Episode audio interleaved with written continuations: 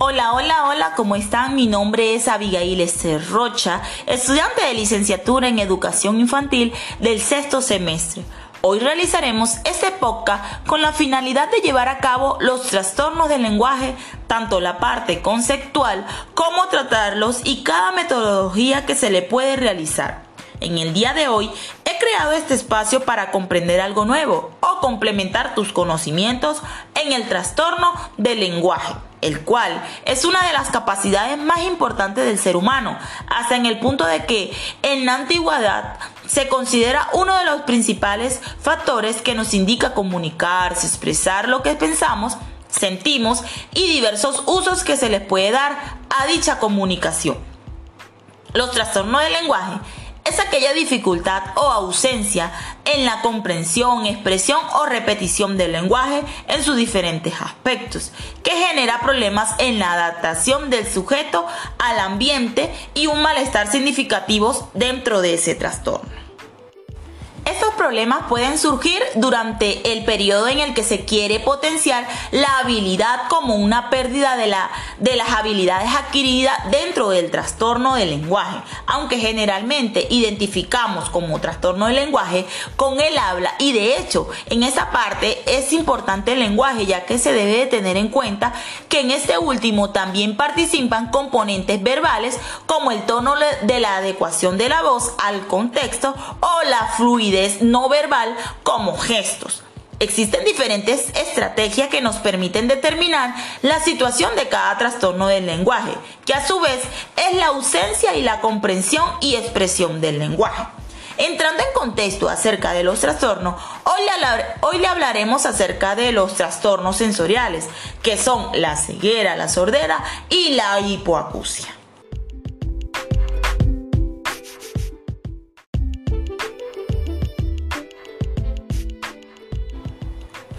Ahora bien, los trastornos sensoriales de la ceguera eh, podemos decir de que es una discapacidad sensorial que consiste en la pérdida total o parcial del sentido de la vista.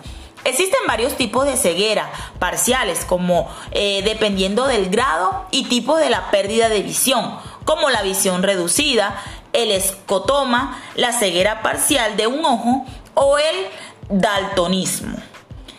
¿Cómo podemos identificar la ceguera? La podemos identificar por medio de una mala alineación de los ojos. Esto eh, no se mueven a la vez hacia la misma dirección. Las personas con ceguera mantienen eh, una inclinación en la cabeza hacia un lado para mirar a puntos concretos. También podemos identificar la ceguera eh, en un, guiñam de ojo varias veces consecutivos o o que las personas se froten habitualmente sus ojos.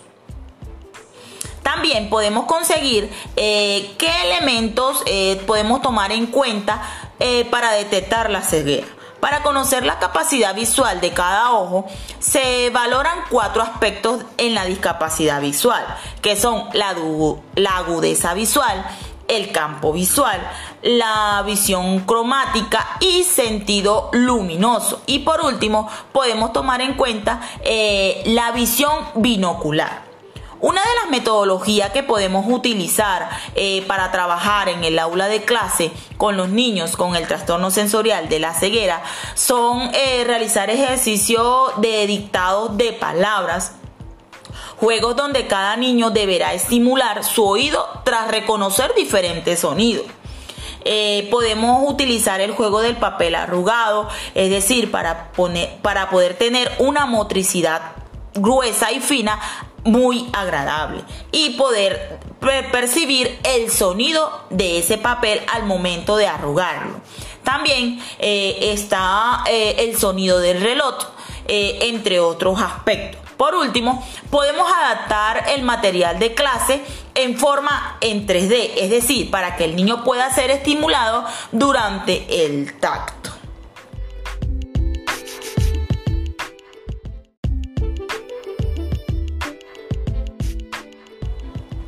Otro trastorno sensorial es la sordera. La sordera se refiere a la pérdida o anomalidad de una función anatómica y o fisiológica del sistema auditivo. ¿Cómo podemos identificar la sordera? Bueno, eh, las personas con sordera por lo general no reaccionan a los sonidos fuertes, no buscan o no detectan la precedencia de los sonidos. Y en el caso de los bebés eh, entra lo que es el balbuceo, pero no evolucionan hacia un tipo de habla más comprensible. ¿Qué elementos se, eh, se, tienen en cuenta para poder detectar eh, la sordera? Eh, son pruebas que se le hacen a las personas de audición. Es un examen para establecer si la persona presenta pérdida auditiva. Es fácil y no duele. De hecho, los bebés suelen estar dormidos cuando se les hacen las pruebas. toman poco tiempo estas pruebas, por lo general solo son unos minutos.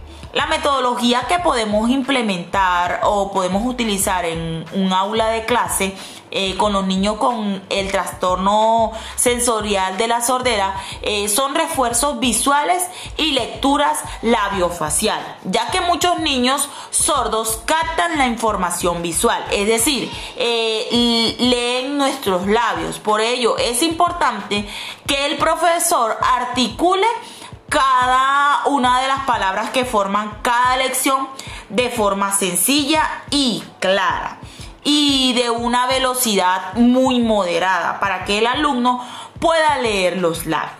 Otro trastorno sensorial es la hipoacusia. La hipoacusia es la pérdida de la audición ocasionada por una lesión en el oído interno o en el nervio que, que conecta al oído con el cerebro. ¿Cómo podemos nosotros identificar la hipoacusia en los niños? Eh, más que todo, no reaccionan a los sentidos fuertes. No sigue o no comprende instrucciones simples, como por ejemplo, eh, levanta la escoba, tráeme los zapatos, entre otros aspectos. Eh, el niño acá se frustra fácilmente o experimenta colapsos en la comunicación, es decir, afronta bastante eh, distracción en sus emociones, ya que están atrasados con respecto al habla y a las habilidades de comunicación dependiendo en leer los labios. Por eso es muy recomendable de que los docentes articulen bien eh, la manera de cómo van a hablarle a los niños con este trastorno de hipoacusia.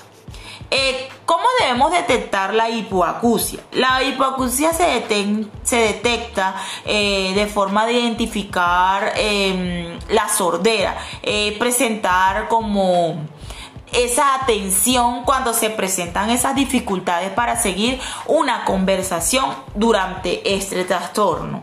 Eh, ¿Cómo podemos identificar? Lo podemos identificar como en sonidos, en ambientes donde hay mucho ruido, eh, para percibir sonido, especialmente si provienen de más de una fuente podemos percibir, eh, las personas con este trastorno pueden percibir sonidos agudos e incluso cuando se presentan falta de equilibrio o la sensación de, de este trastorno.